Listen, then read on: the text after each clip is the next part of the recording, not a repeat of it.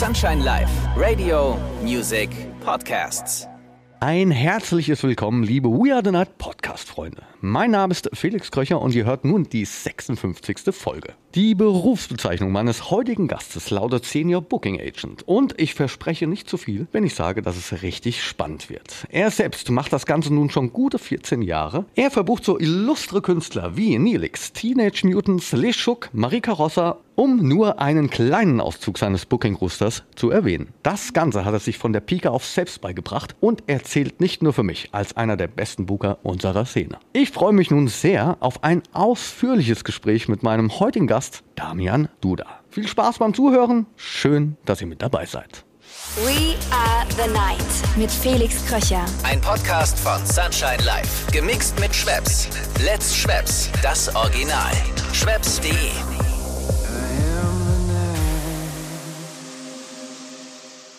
Hallo Damian. Einen wunderschönen guten Morgen, Felix. Wie geht's dir? Mir geht's gut. Ja, ich habe heute Nacht habe ich verdammt gut geschlafen. Muss ich jetzt Okay, wo- einfach mal hast so du sagen. geträumt? Erzähl mal. Kennst du das? Also es gibt ja manchmal so. Träume, die sind so einprägend. Auf jeden Fall kenne ich das. Oder man, man weiß so ungefähr, was man geträumt hat, aber irgendwie kann man es nicht so wirklich zuordnen. Ist wirklich so. Oder man wird wach davon und denkt so, boah, was war das jetzt? Und über den Tag schleicht sich das dann irgendwie wieder aus deinem, ich sag jetzt mal, Gehirn und du kannst dich nicht mehr dran erinnern. Ja, wobei das, das mir tatsächlich nicht passiert, dass ich von Träumen aufwache. Aber manchmal träumst du halt irgendwelchen Blödsinn, sage ich jetzt mal. Also der halt einfach so gar keinen Sinn ergibt. Und dann kannst du dich auch nicht so 100% daran erinnern, aber halt so ein bisschen. Und dann versuchst du aber auch so ein bisschen zu interpretieren, was könnte das denn bedeutet haben? Was, was wollte dir der Traum denn damit sagen? Weil letzten Endes sind ja Träume auch so ein bisschen die Reflexion deines Unterbewusstseins, habe ich mal gelesen. Ja, ja, ja, doch. Aber ich habe mich noch nie damit beschäftigt. Das würde mir Angst machen.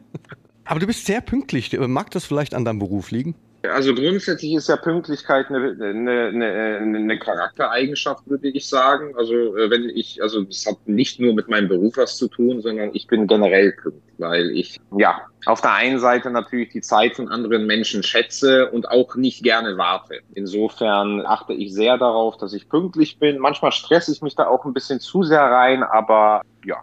Ich bin grundsätzlich pünktlich. Also wenn ich mal nicht unpünktlich, nicht pünktlich bin, dann kannst du davon ausgehen, dass das wirklich ganz fundamentale Gründe hat. Irgendwas ist dann.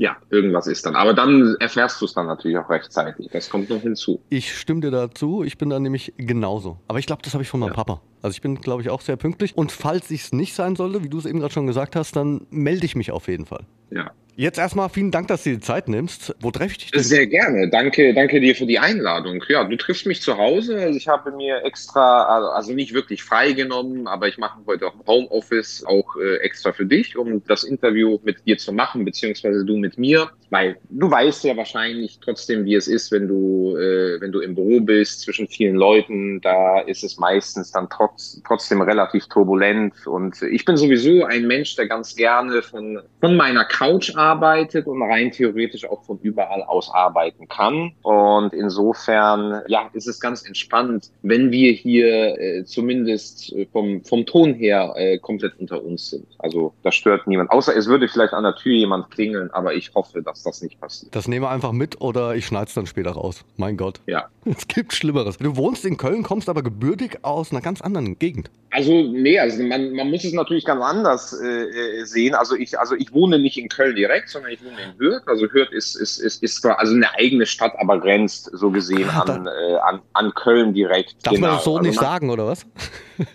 Nee, nee, nee, es ist einfach nur ein komplett, ja, eine komplett eigene Stadt. Also du kennst vor allem Hürth äh, durch die, durch die RTL Fernsehstudios zum Beispiel. Also Stimmt. das ist so 15 Minuten von mir entfernt. Also da wird halt, wer wird Millionär aufgezeichnet, Stern TV und so weiter. Also von daher kennt man Hürth überwiegend. Aber an und für sich ist das eben eine Stadt mit einem, äh, ja, schon recht äh, großen Industriegebiet auch. Und ja, und es sind auch viele sehr, sehr, sehr, sehr Wohngebiete hier. Also auch moderne Neubauten. Also viele etwas besser betuchte Kölner, die es ein bisschen ruhiger mögen, die zieht es tatsächlich nach Hürth, weil du dann halt einfach diese Flair hast, aber halt trotzdem vor den Toren Kölns wohnst. Also wenn du jetzt mit der Straßenbahn fahren würdest, da brauchst du von mir 20 Minuten zum Kölner Hauptbahnhof. Also so muss man sich das vorstellen. Also auch die Autokennzeichen sind auch andere. Und äh, genau, also gebürtig komme ich aber eigentlich aus Polen. Also nicht das, was du, äh, was du, was du, was du meinst, aber aufgewachsen bin ich in, in Bayern, beziehungsweise beziehungsweise genauer zu sein in, in Unterfranken. Das ist ja auch interessant, weil ich bin ja auch eine Zeit lang dort aufgewachsen, nicht weit von entfernt, auch in Unterfranken bei Markheidenfeld, Wertheim die Ecke. Ja, ja, das ist, ja gut, das ist, also es ist schon ein Stück, also ich komme aus Bad Kissingen und ich würde sagen, das ist ungefähr so zwischen, zwischen einer und eineinhalb Stunden Fahrt. Das ist also zwischen Würzburg und Aschaffenburg die Ecke. Ne? Genau, wer kennt es nicht? Ja. Also ich kenne es auf jeden Fall, bin dort im Ja, Wertheim kennt man ja vor allem durch die, äh, durch den, äh, durch den, durch den Outlet. Da, ja, Village, also ja, genau. Ist, ja, ja. ja, genau, richtig, ja. Wollen jetzt natürlich keine Werbung machen.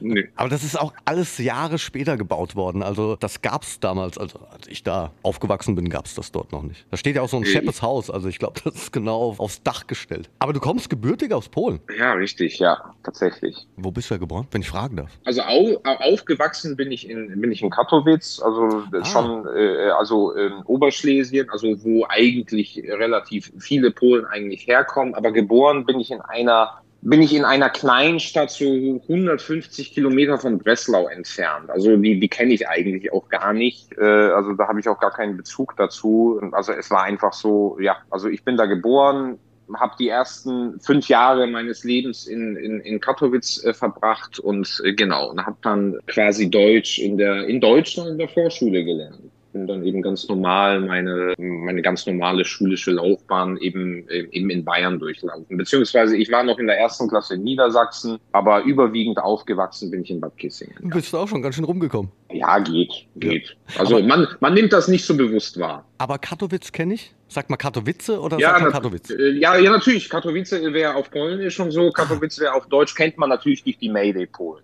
No? Richtig, genau. Ja. ja. das UFO. Richtig, ja. Schon das Mal Ja. Mein Lieber, du bist mittlerweile auch schon viele Jahre in der Szene im Nachtleben aktiv. Wann, ja, wurde, richtig. wann wurde denn bei dir das Interesse an all dem geweckt? Wie, wie darf ich mir das vorstellen? Wann ging es bei dir los? Gab es irgendwelche Einflüsse? Also grundsätzlich ist es ja so, ja, also für die, die jetzt nicht wissen, ich bin, ich bin Booker, das heißt also, ich verbuche bestimmte Künstler an, äh, an, an, an Clubs und Festivals. Und ja, also im Prinzip, du suchst dir ja so etwas nicht direkt aus. Also das ist jetzt nicht so, dass du irgendwann so den Geistesblitz hast, dass du sagst, oh, ich möchte jetzt irgendwie krasser Manager oder, oder Booker oder Veranstalter werden oder wie auch immer, sondern das, das ergibt sich halt letzten Endes durch verschiedene Einflüsse und durch, ja, und durch, dein, durch deinen eigenen Weg. Also idealerweise ist es so, dass man eben irgendeinen Bezug zur, zur elektronischen Musik entwickelt, was dann halt eben zu der Szene führt und dann kommt das eine zum anderen. Also im,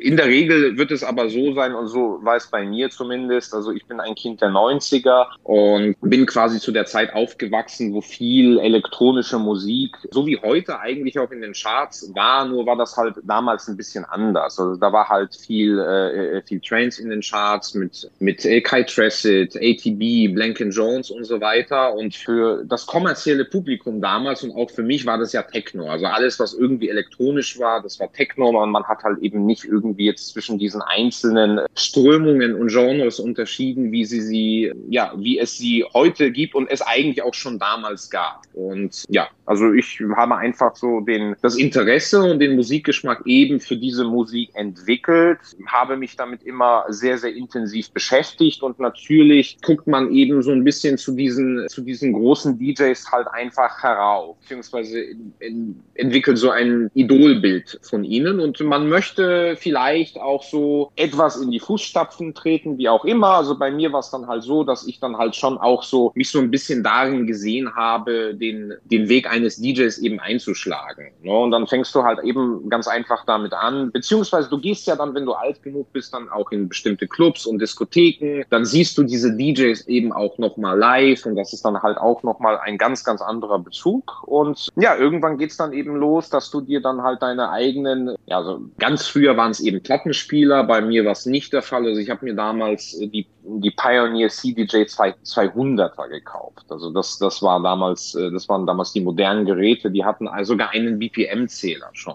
Hey. Genau, das war natürlich auch alles ein bisschen erschwinglicher als, äh, als das heute, äh, als das heute ist vom, vom Setup her. Genau. Und das, äh, und so lernst du dann halt so ein bisschen, äh, äh ein bisschen auch das Auflegen und dann versuchst du letzten Endes dann auch, ja, entsprechende Schritte irgendwie auch äh, in, in Clubs zu wagen. Ne? Und im Prinzip so fängt es halt an. Ihr Lieben, stellt euch vor, es ist Freitagabend, ihr wollt das Wochenende einläuten und habt Lust auf einen echt guten Drink? Dann kommt jetzt ein kleiner Geheimtipp für euch. In dieser Folge ist Schweppes mein Partner. Schweppes versorgt euch nicht nur mit leckeren Getränken, sondern hilft euch auch, die richtige Bar zum Genießen zu finden. Auf schweppes.de wird jeden Freitag eine neue Location vorgestellt. Ihr lernt die coolsten Bars, die exklusivsten Drinks und die besten Bartender kennen. Schaut mal rein und lernt eure nächste Lieblingsbar kennen. Und nun weiterhin viel Spaß mit dem We Are the Night Podcast. Du hattest ja jetzt eben gerade auch schon angesprochen, du bist Booker. Wie kam es Genau. denn, denn dazu? Ich meine, du hast selber auch eben gerade schon erzählt, das wird man ja nicht einfach so. Das ist ja auch jetzt kein Ausbildungsberuf, ja, den man lernen kann, sondern da muss ja der Wille auch da sein. Genau, also es ist ja, ich, ich sage mal so, also rückblickend betrachtet hatte ich jetzt auch, muss ich sagen, so nicht die, die größten Voraussetzungen dafür, weil wenn du jetzt in einer, in so einer Kleinstadt aufwächst, wo es generell eigentlich relativ, relativ still, also still ist vielleicht der falsche, falsche Begriff, also natürlich findet elektronische Musik statt, ne? also entsprechende Events mit entsprechenden Partys, aber du bist halt trotzdem relativ weit weg von dieser Industrie, also du hast, es gibt jetzt wenig, sage ich mal, wenig Mentoren oder wenig Menschen, die dich da eben heranführen könnten, was du halt letzten Endes brauchst. Und bei mir war es einfach so, wie gesagt, also ich, ich habe mich einfach einfach als DJ versucht und habe dann äh, entsprechend entsprechend auch einige Leute eben aus der äh, aus der Clubszene kennengelernt und, und um das vereinfacht zu sagen, also es gab mal ein, re relativ kurz einen Club damals, äh, also in der Nähe von meiner Heimatstadt, der äh, für diese Region ein ziemlich, äh, ziemlich gutes Booking gefahren hat. Ne? Also da haben dann eben so Leute wie Ida Engberg dort gespielt, Gail Sun, Mogwai auch und so. Und äh, Felix Kröcher weiß ich nicht genau, aber könnte sein. Wo denn? Peppermint Club in Münnerstadt. Nee, da habe ich nicht äh, gespielt. Da hast du nicht gespielt, okay. Aber dann, dann warst du, glaube ich, aber auch zum, zumindest mal im Gespräch. Ah, okay. Ja, ähm, ja, aber das war, wie gesagt, das war jetzt auch kein Club, der besonders, ja, der besonders lange Bestand hatte. Also sowas hat, hat immer äh, verschiedene Gründe, also gerade eben auch in solchen etwas strukturschwachen Regionen. Auf jeden Fall war es so, dass, ja, also im Prinzip hat das sogar ein bisschen was mit Sunshine Live zu tun, wenn ich jetzt noch so ein bisschen äh, ausholen würde, weil ich habe ähm, natürlich äh, versucht, ähm, beziehungsweise nicht versucht, also ich habe an verschiedenen DJ-Contests teilgenommen. Ah, Und ich war relativ gut darin, eben ähm, ja gute atmosphärische Mixe zusammenzustellen, die halt eben einen, einen schönen Aufbau, sauberen Bogen und so weiter haben. Also das war immer so so mein Talent und deswegen bin ich eigentlich auch letzten Endes als DJ so in der Trance-Szene gelandet. Ja, weil das ist ja eben genau das Genre, was dafür dafür spricht, dass es äh, dass es eben flächig, melodisch ist und so. Man muss tatsächlich auch ein gewisses Gefühl dafür haben, um eben diese ganzen Harmonien äh, äh, verbinden zu können. Und ich hatte, also du hattest ja früher schon durchaus viele Möglichkeiten, Mixtapes irgendwo einzuschicken, wo es wirklich äh, also um die musikalische Qualität ging und nicht irgend, um, um irgendwelche Friends-Votings, ja, dass du halt, dass irgendwie 50 Freunde irgendwie dein, dein Mix liken müssen, damit du in die engere Auswahl kommst, sondern das wurde tatsächlich einfach nach der, nach, danach bewertet, was du, was du musikalisch halt eben drauf hast. Ne? Und ähm, natürlich habe ich damals mit äh, überwiegend auch mit, äh, mit Computersoftwares gearbeitet, also, ähm, äh, also auch von den, von den Aufnahmen her. Und ich, es gab mal bei Sunshine Live, die gibt's glaube ich heute gar nicht mehr, eine Newcomer-Sendung, die hieß Hire und Fire. Ich weiß nicht, ob du dich noch daran erinnerst. ich kann mich daran erinnern. Ja, ich war auch derjenige, der die Kassetten gehört hat. Okay, ja, okay. Ja, und auf jeden Fall, ich hatte, ähm, ich hatte damals äh, äh, eben auch einen 30-Minuten-Mixer eingeschickt gehabt und irgendwann kam dann ein Anruf, glaube ich sogar, dass ich eben wirklich ins Studio nach Mannheim eingeladen worden bin, um eben bei, äh, bei Hire on Fire zu spielen. Ach, Und ja, das wusste aber das ich ist schon, das ist schon wahnsinnig, wirklich wahnsinnig lange her. Also das muss, keine Ahnung, irgendwie zwei, 2008 oder 2009 gewesen sein. Das kommt also hin. Wirklich, Ja, ja, ja Das- weil die Sendung gibt schon lange nicht mehr. ja, Also wirklich, äh, wirklich super lange her und so. Und ja, auf jeden Fall war es dann so, dass, ähm, äh, dass ich da halt eben bei euch aufgelegt habe im Studio und ich hatte relativ gute Kontakte in, in meiner Heimatstadt durch verschiedene Engagements zur lokalen Presse. Und ich tatsächlich hat man dann eben auch ein, ein Zeitungsartikel beziehungsweise ein Interview dann eben mit mir gemacht, also eben in Bezug eben auf diese Sendung, weil das war schon eben schon was Besonderes.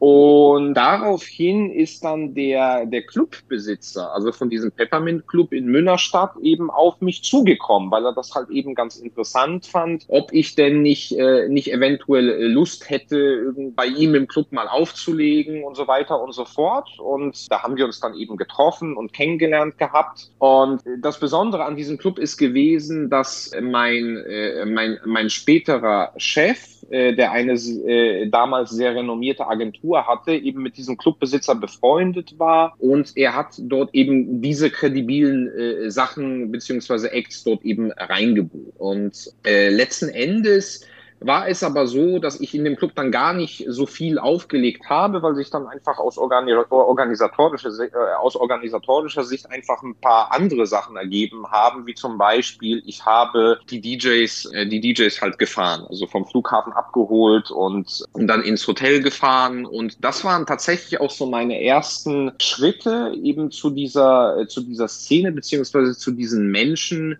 die eben wirklich äh, sehr erfolgreich hinter diesen äh, hinter diesen Decks standen und äh, ja diesen diesen Promi-Status hatten. Also das war wirklich was Besonderes für mich, weil ich in dieser Zeit, äh, als ich dann im Auto äh, mit ihnen saß und einfach die Gelegenheit hatte, auch viel mich mit ihnen zu unterhalten und zu reden, letzten Endes viel mehr davon mitgenommen habe für mein späteres Leben als jetzt zum Beispiel für den äh, also das Warm-up zu spielen in dem Club. Und für mich war tatsächlich auch so ein recht einschneidendes Erlebnis mit Dr. Motte damals, äh, den ich, der auch äh, eben für diesen Club äh, gebucht war. Und ja, ich hatte mich halt na so natürlich mit der Zeit dann so angefangen, halt über diesen, über, über diesen, diese Background-Tätigkeiten dann zu befassen. Eben, wie wird man Booker und so, was gibt es da noch? Aber wie gesagt, irgendwie hatte ich da keinen so wirklich großen, ja, keinen großen Bezug dazu. Und ich hatte einmal äh, Dr. Motte abgeholt und das war äh, äh, sehr, sehr lustig mit ihm. Das kann ich mir und, vorstellen. Äh, und der war, der, der, war damals auch bei der Agentur, bei der du auch warst, also bei, äh, bei, bei Dansfield, bei Werner Griese und da war Martina Reichenbach auch noch deine Bookerin damals und die hat auch Dr. Motte gemacht und ähm, als Dr. Motte und ich im Auto saßen, da hat Dr. Motte mit, äh, mit, mit Martina eben kurz telefoniert, wie das manchmal so ist. Also dass der, der Künstler meldet sich bei dem Booker oder bei der Bookerin, ja, ich bin gut angekommen, ich werde gerade gefahren von dem sympathischen jungen Mann, wie auch immer und so weiter und so fort. Das passt alles, alles super. So, und dann hat er aufgelegt und dann hat er mir so einfach so, so, so die Frage gestellt, ja, und was machst du so? Drehst du heute auch so ein bisschen Platten und so weiter? Und ich sagte, äh, nee, also ich, äh, ich, ich fahre dich heute einfach nur und guck mir dann halt einfach den Abend an. Ne? Und, und dann hatte er gefragt, das hat sich auch so ein bisschen aus dem Gespräch ergeben, was, was würdest du denn gerne mal machen, so in Art? Also ich kann das auch gar nicht mehr im, im, im Wortlaut wiedergeben. Und äh, ich hatte dann einfach so aus einem Impuls heraus gesagt, eigentlich würde ich gerne Booker werden. Aber das war so, so ein bisschen zögerlich und ein bisschen unsicher eben. Und weil ich eben einfach nicht so wirklich diesen, diesen Bezug dazu hatte. Und dann hat mir der Dr. Motte auf die Schulter geklopft und gesagt, ach komm, das kann man sich doch alles erarbeiten. Und ich wusste nicht, was er meint zu dieser Zeit.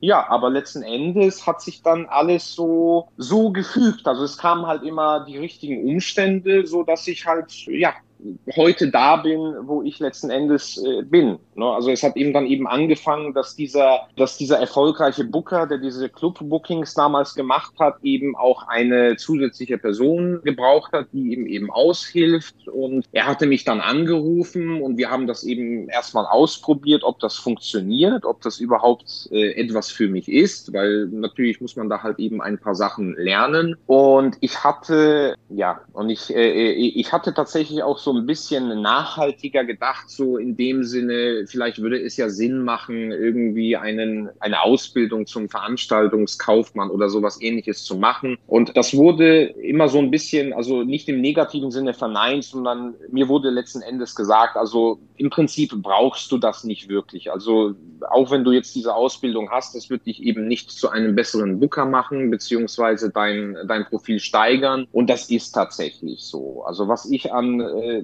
an unserer Szene letzten Endes sehr und unserer Branche sehr, sehr zu schätzen weiß, ist, dass es zählen halt eben einfach nicht wie in anderen Berufen irgendwelche Schulnoten, Ausbildungen, Zeugnisse und so weiter, sondern du kannst letzten Endes wirklich mit deiner eigenen Arbeit und mit deinem eigenen Engagement alles erreichen. Also es, äh, es ist wichtig, mit wem hast du zusammengearbeitet, wen hast du verbucht. Also der Beruf des Bookers ist ja im Prinzip ja auch ein, einfach nur ein Vertrieblerjob, wo es halt, wo es halt einfach um Zahlen geht. Also es geht, es geht darum, DJs zu verbuchen, eben zu den richtigen Preisen, zu den richtigen Platzierungen äh, mit möglichst vielen Slots. Und ja, da gibt es dann halt eben entsprechende Endabrechnungen und das zählt halt eben für eine Agentur. Ne? Also so viel im Groben einfach zu meinem, äh, zu meinem Tätigkeitsfeld.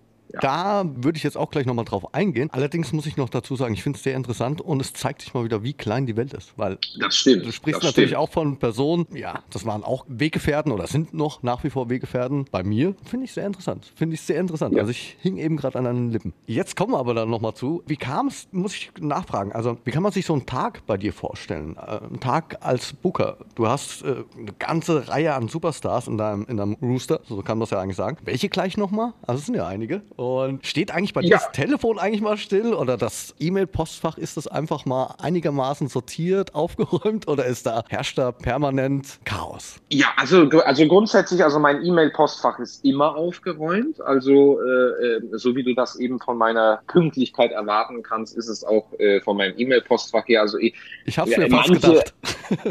ja, also manche, also manche machen dann halt auch in ihrem E-Mail-Postfach irgendwie so Ordnerstrukturen, wo sie dann eben bestimmte E-Mails dann halt einfach in, ja, in, in bestimmte also Künstlerordner oder so reinschieben. Also da habe ich es eigentlich auch im äh, ursprünglich auch gelernt gehabt, äh, wobei, äh, wobei das für mich nicht so eine große Relevanz hat. Also bei mir ist eben alle ganz normal alles im Posteingang. Ich nutze meine Suchfunktion. Und was ganz, ganz wichtig für mich ist, machen viele nicht. Ich habe ein Heft neben mir liegen, ganz, ganz oldschool mit einem Kugelschreiber oder Bleistift und ich schreibe mir alles auf. Weil so kannst du letzten Endes nichts vergessen. Oder selbst wenn dir jetzt irgendetwas nicht einfällt, dann kann ich zum Beispiel ein, zwei Wochen später drüber gucken und sagen, oh, da war eben mal was, da könnte ich mal nachhaken. Wie auch immer. So, also ich meine, der, der, der Job eines Bookers hat ja so gesehen jetzt keine wirkliche Tagesstruktur, sage ich mal. Ne? Also es, ähm, du hast ja, also natürlich hast du entsprechende Bürozeiten, die bewegen sich meistens zwischen, äh, zwischen 10 und 18 Uhr. Äh, bei mir ist es so, dass ich nicht jeden Tag ins Büro gehe, ähm, sondern nur an eine bestimmte Anzahl äh, von Tagen in der Woche, also letzten Endes je nachdem, was wichtig ist, was anfällt und wie ich Lust habe. Also das hat, ist meistens dann eben auch mit, äh, mit, äh, mit Meetings verbunden. Also wir hatten diese Woche zum Beispiel ein ganz tolles Meeting mit äh, Le Schuck und seinem Manager Bernd Reiter vom äh, World Club Dome. Da Le Schuck zu uns äh, in die Agentur gewechselt ist. Also das war eben auch so ein, so ein Highlight, wo wir uns in Köln zusammen zum Essen und zum Foto getroffen haben. Dann war gestern Philipp Wilms, der Manager Manager von, äh, von Alle Farben bei uns, der gleichzeitig auch äh, Wankelmut äh, mit mir macht und, und Noel Holler jetzt auch übernehmen wird im Management, der über, bei uns im Booking läuft. Und äh, genau, das sind dann eben so Sachen, da gehe ich dann sehr gerne ins Büro bezüglich dieser Meetings. Aber wenn es wirklich um äh, konzentrierte, strukturierte Arbeit geht, dann arbeite ich eigentlich sehr gerne für, äh, äh ja,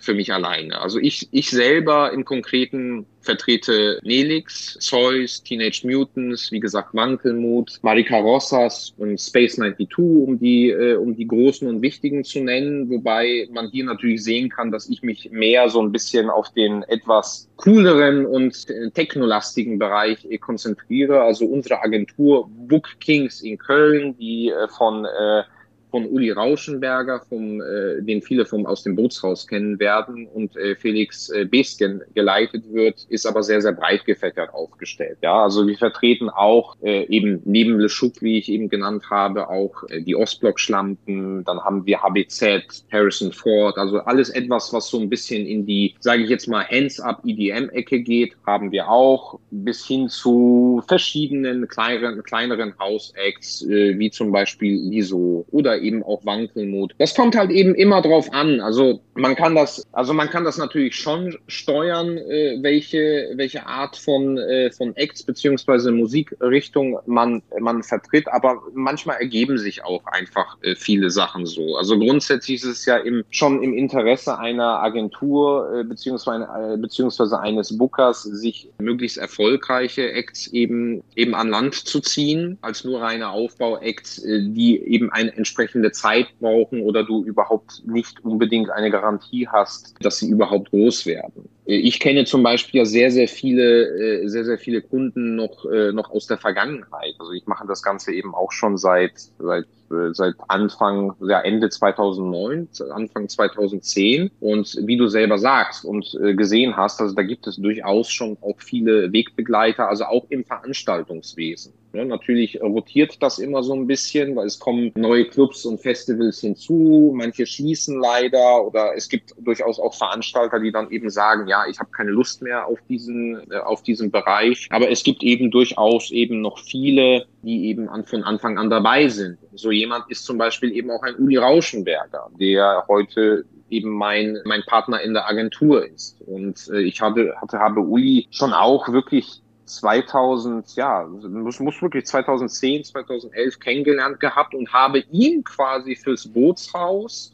die ersten Acts verkauft. Also das war eben für, für Looneyland, für The Dark Side of the Loon. Dann hatten, haben wir Chucky auch sehr oft miteinander gemacht. Das sind alles so, so, so Acts, die werden, die werden wahrscheinlich die jungen Leute von heute nicht mehr kennen, aber das waren halt wirklich so, so EDM-Superstars, kann man sagen. Ich hatte auch Avicii unter Vertrag ganz am Anfang. Also auch alles exklusiv für bestimmte Territorien und so. Ne? Also im Prinzip könnte ich dir auch gar nicht äh, wirklich alle Acts aufzählen, die ich verbucht habe, weil es einfach so, so wahnsinnig. Äh, so weil es sehr viele sind. Ja, ja, ja, ja. Ja, ja, natürlich auch, weißt du, auch so, so, so, so ein Robin Schulz, den hatten, äh, den haben wir auch von, äh, von, von Anfang an gesigned gehabt, äh, damals, und den habe ich für ein paar hundert Euro verbucht. No, das ist, das waren äh, eben, also als er so gesehen noch nicht dieses, diese, diese kommerzielle Karriere hinter sich hatte, wie sie eben heute ist. Auch mit Stefan Dabruck hatten wir viel zu tun, der für WePlay in Köln damals gearbeitet hat und viele Sachen gesigned und lizenziert hat, was ja eigentlich überwiegend seine, sein Tätigkeitsfeld gewesen ist, nicht äh, wie heute im, im, im Künstlermanagement. Also auch bei ihm hat sich das eben in eine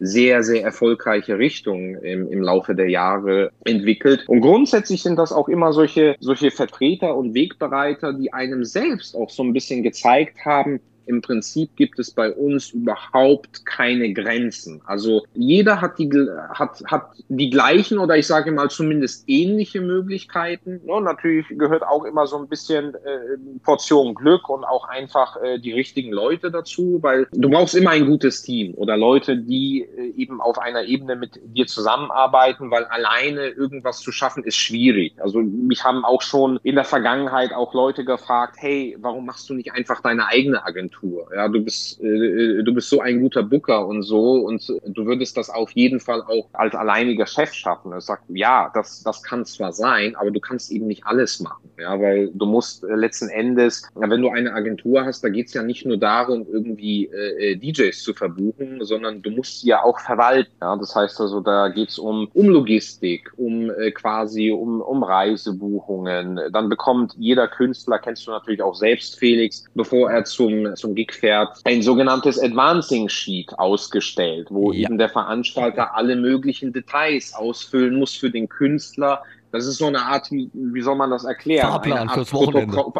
Ein Plan und Protokoll fürs Wochenende, wo du als Künstler, als Felix, sage ich mal, bevor, wenn, wenn du jetzt aus dem Haus gehst, wo muss dann ich hin? weißt genau, wo musst du hin, wen muss ich anrufen wo so schlafe ich? So genau, wo schläfst du? Das sind, das sind im Prinzip ja relativ einfache Dinge und es ist auch kein Hexenwerk, das zu lernen und das zu machen. Aber es ist natürlich schon eine große Masse, die du da eben bearbeiten musst. Und bei uns in der Agentur ist es eben so, also ich, ich mache diese ganzen Sachen nicht. Also ich bin, bin natürlich äh, äh schon der übergeordnete Ansprechpartner. Ja, das heißt also, wenn es irgendwelche äh, Sachen zu klären gibt oder irgendwelche Probleme oder wie auch immer, dann werde ich eingeschaltet, um das halt zu klären. Aber ich bearbeite das nicht. Also ich gebe das an unser Team weiter. Wir haben auch ein sehr, sehr großes Team, was Logistik und Advancing angeht, die eben solche Sachen für uns machen, damit wir Booker uns lediglich eben auf das, ja, auf das Booking-Geschäft äh, in vollem Umfang konzentrieren können. Ne? Und da, selbst da ist natürlich viel Arbeit mit drin, weil wir auf der einen Seite müssen wir die Kalender von den Künstlern äh, verwalten. Wir müssen trotzdem auch aktive Akquise betreiben. Es ist ja nicht nur so, also früher war das ein bisschen einfacher, da hast du halt wirklich äh, schon auch, wenn du erfolgreiche Künstler hattest, sehr viele Anfragen bekommen. Das ist heute ein bisschen anders. Ne? Das liegt auch einfach daran, dass sich die Szene schon auch ein bisschen gewandelt hat. Also es ist durch die, durch die Digitalisierung auch, äh, auch vieles sehr viel einfacher geworden, so dass, also dass viele Menschen, sage ich mal, mit, äh, mit günstigeren Mitteln äh, einfach äh, viel einfacher Musik veröffentlichen können. Also das war früher nicht so. Also früher hast du eben ein ganzes, ein ganzes Studio voller Musikgeräte gebraucht, was halt eben einerseits sehr teuer war, sich das eben anzuschaffen und dann musstest du gefühlt so ein äh, Toningenieurstudium hinter dir haben, um das überhaupt, um diese ganzen Geräte überhaupt bedienen zu können. Und auf jeden Fall heute brauchst du einfach eine, eine, eine gute Software, die, die dir eben alle möglichen Plugins und so weiter halt ganz gut simulieren kann. Ich muss dazu sagen, ich bin jetzt kein Produktionsexperte, also obwohl ich äh, ganz gut des, äh, des äh, DJ-Daseins mächtig bin und so, also ist jetzt produzieren nicht mein Ding. Das ist mir einfach zu, zu, te zu technisch und könnte ich auch nie. Ne? Aber genau, letzten Endes, äh, äh ja, es gibt halt einfach viel mehr DJs auf dem Markt und auch selbst wenn du, wenn du früher in den Charts gewesen bist, also wirklich so um 2011, 2012 rum, das waren eben solche, solche Acts wie, äh, wie Laserkraft 3D oder Klangkarussell, die auch bei uns in der Agentur unter Vertrag waren. Da warst du in den Charts drin und da konntest du, da warst du wirklich, hattest du schon relativ schnell einfach diesen Superstar-Status und dann konntest du auch sehr einfach relativ hohe Gagen aufrufen, weil du als Act einfach super gefragt warst. Also du bist, du bist gebucht worden und die, die, die Shows waren voll ausverkauft.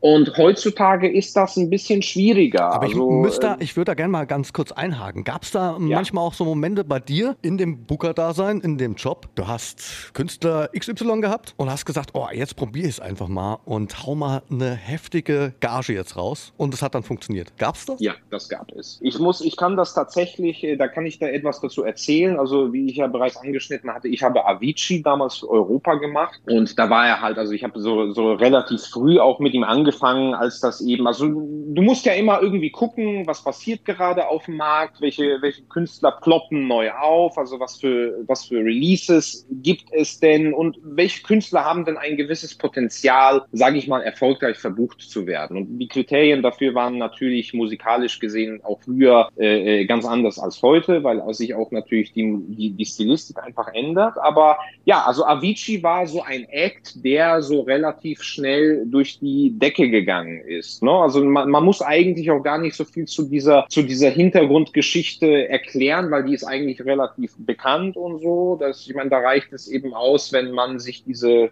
diese, diese Netflix-Doku, die vor ein paar Jahren rausgekommen ist, angucken würde. Also er hat einen sehr, sehr guten, aber einen sehr, sehr harten Manager gehabt. Ne? Und äh, das war nicht immer ein besonders äh, fairer Typ, aber Fakt ist nun mal, er hat zumindest, was, was das Produkt angeht, halt wahnsinnig, äh, wahnsinnig erfolgreich gemacht, selbst wenn es nicht immer unbedingt die Voraussetzungen dafür gab. Und ich kann dazu eine wirklich krasse Anekdote erzählen. Da ging es um ein Booking in der, in Slowenien oder in der Slowakei. Das weiß ich gar nicht mehr. Also das war, das muss auch wirklich so um 2011, 2012 gewesen sein. Und das war ein Veranstaltung Veranstalter, der Avicii angefragt hatte und der hat auch ähm, ja solche solche solche so, solche solche Stars wie José Carreras und so weiter gebucht gehabt. Also nicht die nicht nur etwas im elektronischen Bereich äh, Bereich was zu tun hatten, sondern sondern eben auch im klassischen oder Pop-Bereich. Also auf jeden Fall ging es da um sehr sehr hohe Zahlen und das äh, das Initialoffer, was er eben äh, gestellt hatte, das war schon sehr sehr gut und sehr sehr hoch. Also auf jeden Fall fünfstellig. Aber das war dem Manager nicht genug. Ne? Und wir, ich musste tatsächlich sehr, sehr lange hin und her verhandeln,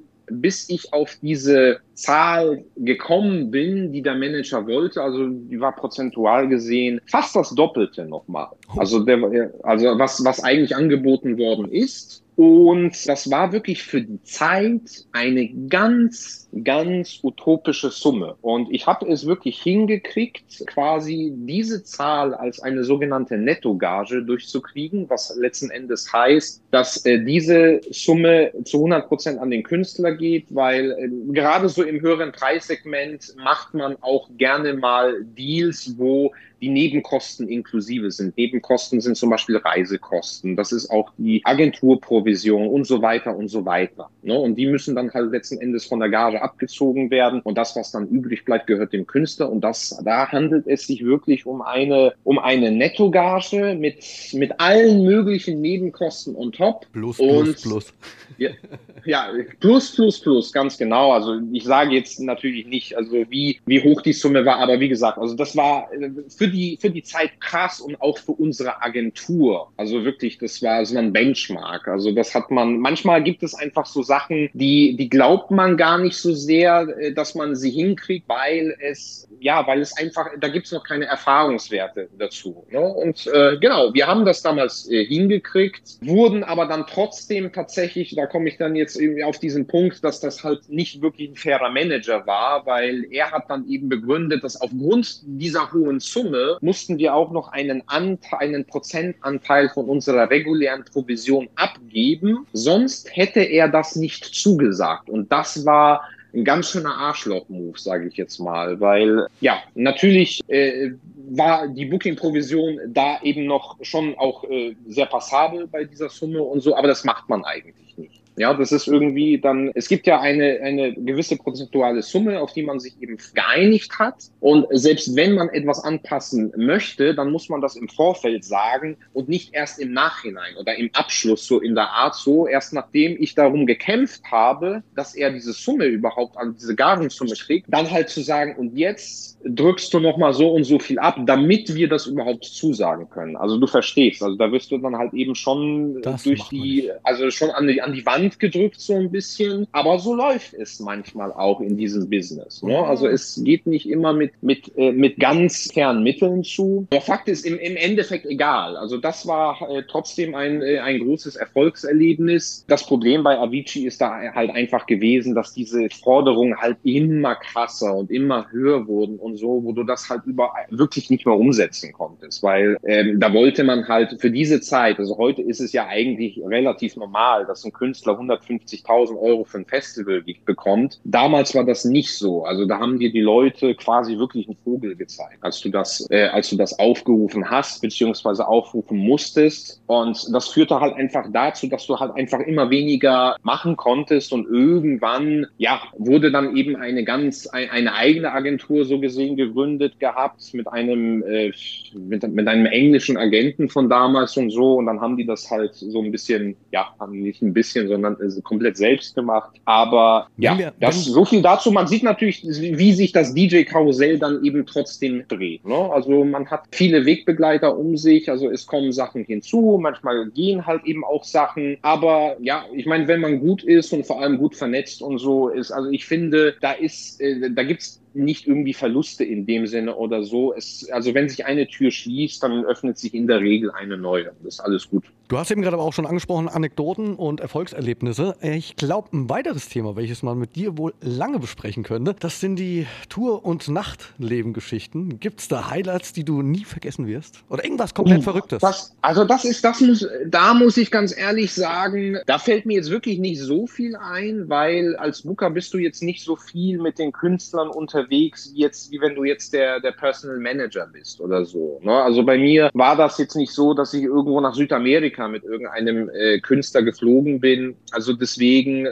also ich gehe natürlich schon auf, auf äh, vor allem in Deutschland, auf die ganzen großen Festivals weg. Also ich bin auch sehr viel in Nordrhein-Westfalen hier in Clubs unterwegs, also insbesondere wenn, äh, wenn meine eigenen Künstler eben spielen und das dient zum einen der, äh, der Kontaktpflege mit den Künstlern, aber auch mit den Veranstaltern. Aber ich habe natürlich auch Spaß daran, mir die Sachen halt eben anzugucken. Aber dass ich jetzt tatsächlich irgendetwas so ganz Verrücktes oder Abstruses im Nachtleben erlebt hätte, da würde mir jetzt nichts dazu einfallen, ehrlich gesagt. Wir sind uns in Makedonien begegnet. Wir sind, ja, stimmt, ja, ja, das war, also, ja gut, aber das war ja jetzt nichts verrückt. Also für mich war das ja ganz normal. Ne? Das, das, das, das, du warst ja tatsächlich, das war, das war eine Show mit Aka Aka, äh, die ich, äh, die ich gebucht habe tatsächlich. Und du hast, glaube ich, auf dem Aka Aka haben auf dem Mainfloor gespielt und, und du auf dem Technofloor, der ist ja ein bisschen kleiner in Modonien, in Köln, ne? Ja.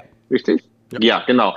Und ich wusste das, glaube ich, auch gar nicht, beziehungsweise hatte ich gar nicht so wirklich auf dem Schirm. Und es hat auch richtig heftig geregnet an dem, äh, äh, an, dem, äh, an, an dem Abend. Und ich war eigentlich im Prinzip auf dem, äh, ja, auf dem, äh, äh, auf dem Heimweg und, und laufe, also nicht auf dem Heimweg, sondern auf dem Weg zum Ausgang des Clubs. Also man muss dazu sagen, das ist nicht wirklich, das ist nicht wirklich ein klassischer Club des Odonien, sondern das ist halt so ein schön zugerichteter Schrottplatz. Also so könnte man das eigentlich gut beschreiben, weil es eigentlich so, so, so eine Art Kunstobjekt ist, so gesehen. Das heißt, heißt also, man geht da jetzt nicht rein wie in einem klassischen Club, sondern man ist auf einem Schrottplatz, der auf so, der so eine, so eine gewisse Open-Air-Fläche hat. Und da gibt es natürlich auch geschlossene Räumlichkeiten mit einem, äh, mit, mit, mit zwei oder drei Floors. Und äh, ja, und auf jeden Fall, es hat geregnet. Ich laufe da quasi durch den, also durch diesen Open-Air-Bereich. Und wer steht da unter so einer Regenrinne? Der Felix Kröcher. Ja. genau. Sonst wäre ich ja nass äh, geworden. genau, genau. Und äh, da hatten, äh, ja, da habe ich mich dann eben eine Weile zu dir gestellt und so und so sind wir ins Gespräch gekommen. Das hatte natürlich auch ein bisschen, äh, ja, so eine, so eine, so eine, so eine kleine äh, äh, Vorgeschichte, was, was, was auch die Gründe waren, die wir natürlich jetzt hier nicht erzählen werden. Aber ja, auf jeden Fall hast du mich ja dann äh, in diesem Moment ja für deinen Podcast eingeladen. Richtig. Und, äh, ja. Es war aber auch aber, nicht das erste Mal, dass wir uns begegnet sind. Muss man auch nee, einfach mal sagen. Nee, nee, nee, nee, natürlich nicht. Also es ist ja trotzdem so, dass man äh, natürlich, wenn wir beide äh, so, so, so viele Jahre letzten Endes in der Musikszene unterwegs sind, dann läuft man sich natürlich immer relativ oberflächlich über den Weg. Ne? Also meistens ist es wirklich so ein bisschen so dieses äh, Hallo und Tschüss und wie auch immer und wie, wie geht's dir, aber man kommt halt eben nicht so tiefer ins Gespräch. Also außer jetzt, es kommt halt einfach zu so einem Moment wie zwischen uns in Modonien, wo wir dann halt eben auch gewisse, äh, gewisse andere Sachen eben auch besprochen haben. Aber tatsächlich, ja, ein Felix Köcher ist ja auch schon wahnsinnig lange in diesem, in diesem Geschäft mit dabei und war auch eben für mich einer dieser, dieser Künstler, zu dem ich äh, so ein bisschen äh, aufschauen äh, durfte. Ne? Also ich, ich, ich hatte selber, ich hatte, hatte, hatte glaube ich, auch mal erzählt gehabt, ich hatte da gab es, also früher, was die sozialen Medien anging, da, da, da gab es kein Instagram. Ich glaube, so, so, Facebook, das waren vielleicht so, so, so die Anfänger, aber es gab MySpace. Also MySpace wird, glaube ich, heute keiner mehr kennen. Das war auf jeden Fall schon gut, aber auch irgendwie so ein bisschen kompliziert, weil äh, du konntest quasi, also das war wie so eine, ja, wie so eine, wie so eine Webseitenoberfläche für Künstler eigentlich, aber du konntest das halt so umbauen, als wenn du eine Webseite, äh, eine eigene Webseite bauen konntest. Also du konntest im Prinzip alles damit machen, also wenn du es drauf hattest. Und MySpace war dann halt wirklich wie so, wie so Instagram heute, also so ein gängiges Kommunikationsmittel, wo man sich dann halt eben auch, also wo man auch einen Felix Köcher schreiben konnte. Und äh, das Airport in Würzburg, das war für mich damals in der Heimat so ein Club, der was die Kredibilität anging, ja, der nächste gewesen ist, wo ich quasi weggehen konnte, um halt eben diese, diese großen äh, diese großen DJs eben halt auch zu sehen, also ganz, ganz früher. Ne? Also als ich eben noch nicht, also ich zwischen 16 und 18 war und dann halt noch nicht in diesen, in dieser Industrie gewesen bin. Und da gab es ja auch schon einen Felix Kröcher, der halt auch wirklich sehr, sehr im, im Kommen war, im, im Hard-Techno-Bereich, den man damals Schranz genannt hat. Also den Begriff werden wahrscheinlich heute viele auch nicht mehr kennen. Was aber, äh, ja, also durchaus, äh, was ich durchaus ein bisschen lustig finde, weil das war voll die Nische damals, Felix. Ne? Also da gab es dann DJ Rush, der, äh, der das gespielt hat. Da gab es einen Felix Köcher und auch per Duo. Oder, also da gab es bestimmte Vertreter. Aber man ist ja fast so ein bisschen, sage ich mal, von den normalen Leuten so, so ein bisschen verpönt worden, wenn man diese Art von Musik gehört hat, weil sie einfach so krass gewesen ist. Und heute ist das totaler Standard. Das ist totaler Kommerz. Ist das nicht verrückt? Es ist verrückt, aber besser hätte ich es gar nicht eben gerade beschreiben können. ja, ja, ja. Also das da, da denke ich auch manchmal, also wenn, wenn, wenn ich an meine Schulzeit zurückdenke, ja, und als, als schlechtester DJ der Welt von meinen Mitschülern bezeichnet wurde, weil Was? ich quasi nur, nur elektronische Musik gespielt habe, also das ist ja unvorstellbar, ne? dass du, also, und ich habe ja kein, kein Hardtechno oder keinen Schranz gespielt, sondern das war schon sehr, sehr massenkompatibel alles, also so Contour-Style und so. Also war schon so gesehen wirklich, wirklich Kommerz. Also wo die Underground-Leute sagen würden, irgendwie, das ist nichts äh, so in der Art halt. Ne? Aber ähm, ja, und heute äh, feiern es halt wirklich, also gerade so die harder Styles, also nicht nur Hard Techno, sondern auch äh, Hardstyle und so weiter. Das ist wirklich, wirklich ganz, ähm, äh, ganz krass aktuell bei den, bei den jungen Leuten. Aber irgendwie sind wir jetzt trotzdem abgeschweift. Hilf mir auf die Sprünge. Was, was wollen wollte ich dir eigentlich beantworten damit? Genau, ja, genau. Jetzt äh, in, äh, in Bezug auf diese MySpace-Sache. Und du hast im Airport in Würzburg gespielt gehabt. Und ich hatte einfach so auf blöd heraus dich über MySpace angeschrieben wegen Gästeliste. Ob du mich nicht auf die Gästeliste schreiben könntest. Ich weiß auch nicht, warum ich das gemacht habe. Also eigentlich macht man das äh, nicht, nur dass man äh, äh, fremde Leute wegen einer Gästeliste anschnort. Aber ich hatte trotzdem irgendeinen Grund dafür. Ich weiß es noch nicht mehr mehr. Und tatsächlich hattest du mir auch wirklich sehr, sehr nett zurückgeantwortet und mir auch wirklich diese Gästeliste gegeben. Und das war für mich so, wow, Felix Köcher hat mir Gästeliste fürs Airport klar gemacht und so. Also, wenn ich an, an, an solche Momente zurückdenke, dann ist das trotzdem aber auch so, ein, so, so eine schöne Erinnerung für mich, dass, dass wir trotzdem letzten Endes wissen, wo wir herkommen. Ne? Also ganz egal, wie erfolgreich oder wie hoch angesehen wir in dieser Szene sind und so, es gab trotzdem auch für uns Momente, wo wir eben ganz klein waren und auch von, von anderen Menschen abhängig waren und auch sehr, sehr glücklich glücklich darüber waren, wenn uns jemand eben mit so einer kleinen Geste wie einer Gästeliste halt so eine Freude bereitet hat. Ne? Ähm, das ja. hast du sehr schön gesagt. Besser kann man es ja. gar nicht formulieren. Ja, das, äh, das, äh, das hoffe ich. Ja. Damian, ich habe eine allerletzte Frage noch an dich tatsächlich, ja, weil, weil, weil, die, die Zeit, die Uhr tickt. Aber eine allerletzte Frage habe ich noch. Was bedeutet dir die Nacht? Was macht die Nacht mit dir? Was die, äh, was, was die Nacht mit mir macht. Also da muss ich ganz ehrlich sagen, Felix, ne, das ist eine ganz, ganz schwierige Frage, die man natürlich so im Vorfeld kennt, die man, äh, also wenn man deinen sich mit deinem Podcast ein bisschen auseinandergesetzt hat, beziehungsweise die, die früheren Folgen gehört hat. Und ich habe mir gedacht, ich beantworte sie dir komplett aus dem Kontext. Also die Nacht ist für mich im Prinzip Schlafen, Fernsehen und freie Autobahn.